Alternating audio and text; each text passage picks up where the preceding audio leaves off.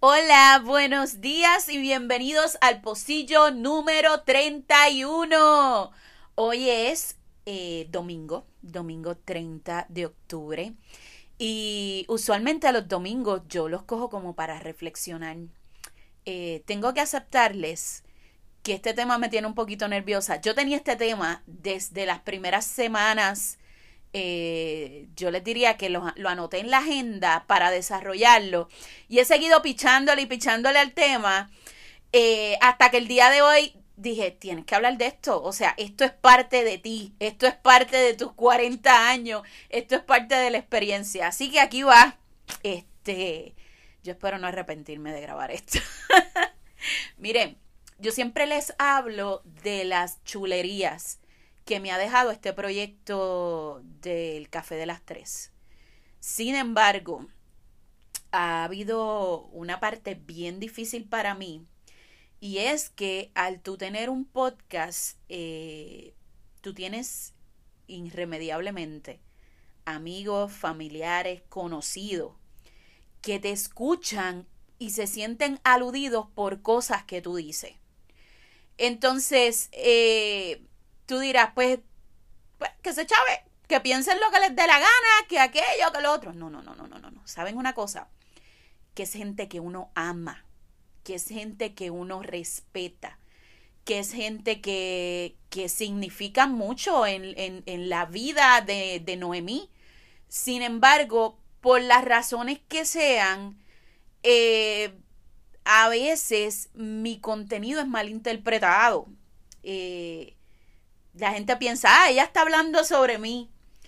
Eh, me pasa también con lo que escribo. O sea, yo puedo escribir algo súper hermoso y de alguna manera ha pasado que alguien lee una frase, una oración, una palabra y se forma el revolú de la vida. O sea, y no estoy mintiendo, en serio, se forma el revolú de la vida por algo que no tenía intención de lastimar a nadie me duele.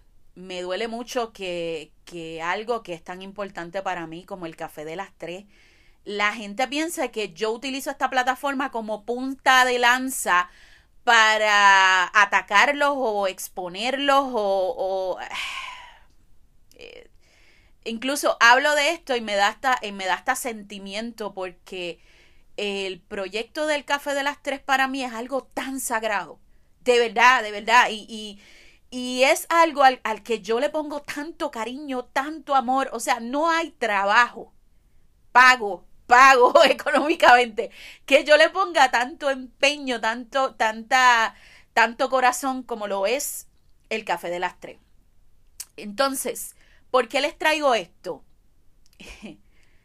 Porque la mayoría de las veces cosas que te hacen feliz a ti pueden hacer infeliz a otras personas, infelices a otras personas. Eh, y aunque tú quieras echar la vida explicando, como en el caso mío, que a veces quiero decir, mira, no es así, yo no lo puse por eso, yo no lo digo por eso, créanme, yo eso de las indirectas no, no fluyo con indirectas, yo si, si, si quiero decir algo de ti, yo te lo voy a decir en la cara, punto y se acabó. Pero eh, a veces la gente cree que hay malas intenciones eh, detrás y realmente no las hay, no las hay. Este para mí es un proyecto de amor y sinceramente yo no tengo la culpa de que la gente consuma lo que yo hago, mi contenido, y se sientan identificados de forma negativa. Yo creo que, que este contenido está abierto para todo aquel que quiera decir, ay, a mí me gusta lo que ella hace, yo quiero escucharla más. Y a ti que cada día eh, por estos 31 pocillos me sigues escuchando, yo te doy las gracias por darme la oportunidad. Y te digo, ¿sabes qué? No estás solo, no estás sola. Si muchas veces sientes que todo lo que tú haces, eh, los amigos, conocidos, familiares, lo ven con malas intenciones. No estás solo, a mí me ha pasado muchas veces. Eh, sí, lo que te puedo dar como consejo no te lleves al pecho las opiniones de los demás.